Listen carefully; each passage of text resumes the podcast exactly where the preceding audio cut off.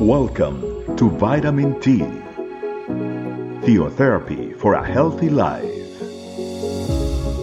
The program for a great start of your day.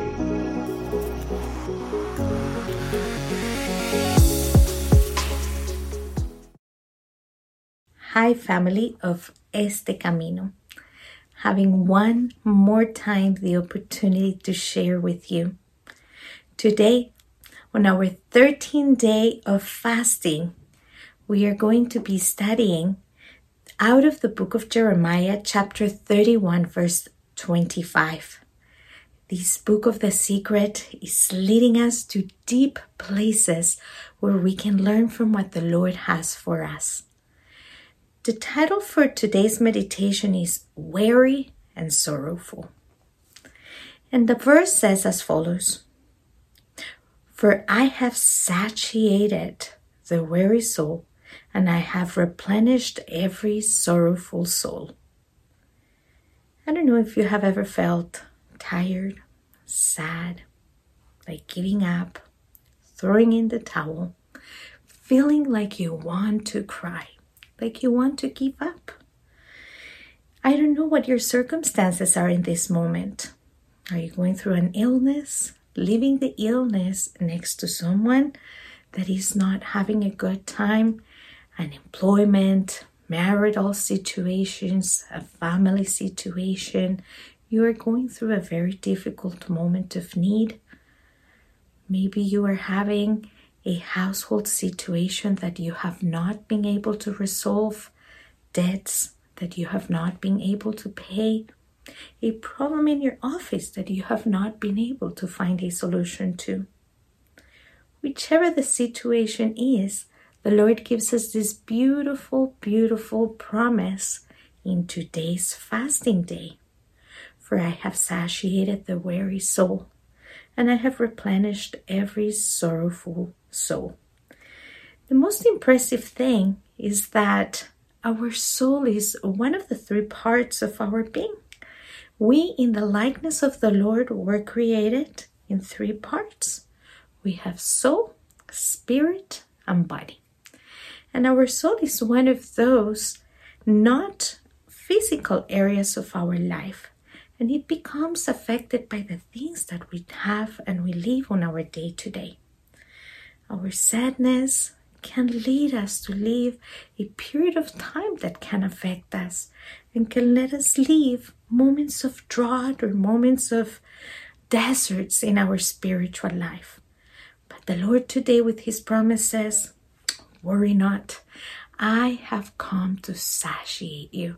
I have come to replenish all of those moments that you do not know how to bring a solution for. What does the promises of the Word of God give you every day? We need to apply our faith to them so that we can live a strong life with the Lord and not fall apart from them. That is what this day of fasting consists of. That we have a strong faith with the Lord and we do not fall apart from Him that we understand that when we believe in what the Lord says in His Word, we can believe in Him. Furthermore, let us review some key points from this verse that will give us further understanding of what the Lord has for us. The first word is satiated.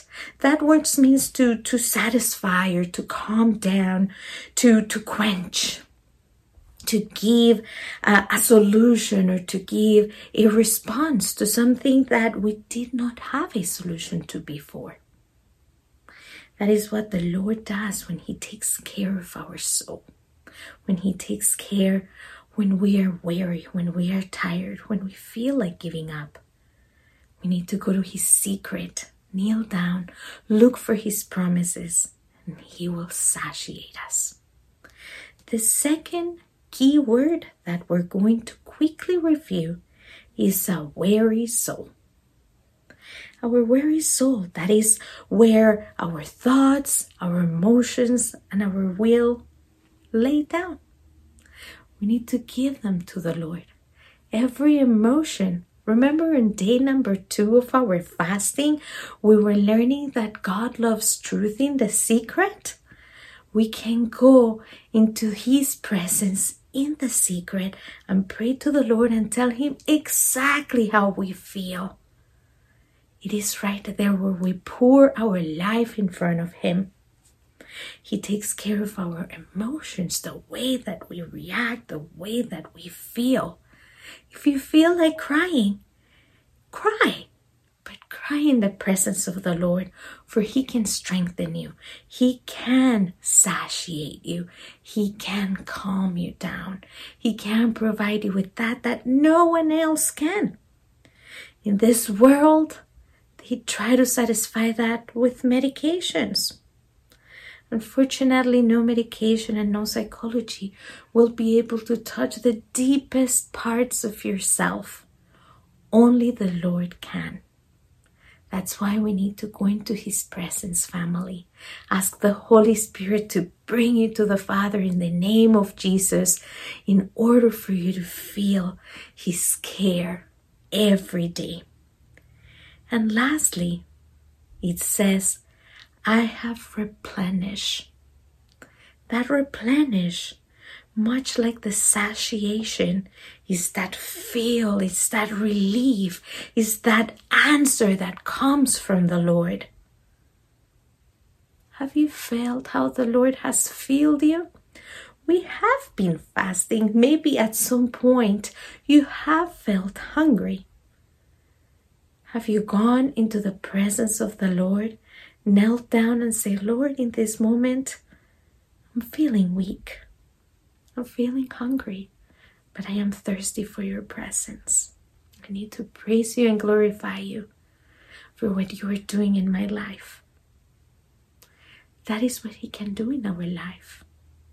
And He will take care of our sorrowful soul. What is a sorrowful soul? A sorrowful soul is a soul that is exhausted, is that part of our life that it's weary, that is tired, right? We're downcast. Nothing content us. Have you ever feel like nothing can make us happy?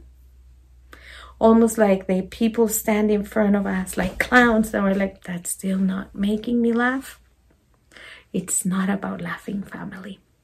It's about being replenished in front of the presence of the Lord. The Lord gives us promises. This is a promise to remember that He takes care of our soul. That portion of our life where our emotions, our will, and our thoughts lay. He takes control of everything in our life. Let's pray. Father, thank you for this day in which you teach us, Father, that no matter how, Lord, how weary and how sad we have felt. You give us the promise, Lord, to fill us, to calm us, to satiate us, and to replenish us, to quench our thirst, to fill, Lord, every tired beat of our life with new strength to keep going in this life. We praise you and we glorify you on this day number 13 of fasting, giving you all of our life and all of our soul, our thoughts, our emotions, and our will, knowing, Father, that you will continue to do your work in this our life through the spirit of fasting. We praise you and glorify you. In Jesus' name, amen. Thank you, family, for accompanying me today. We will see you in the next time. Bye bye. Thanks for joining us. Remember, the vitamin T can be found in audio, video, and written versions in our website, estecamino.com. We'll be waiting for you tomorrow for your daily vitamin T. Theotherapy for a healthy life.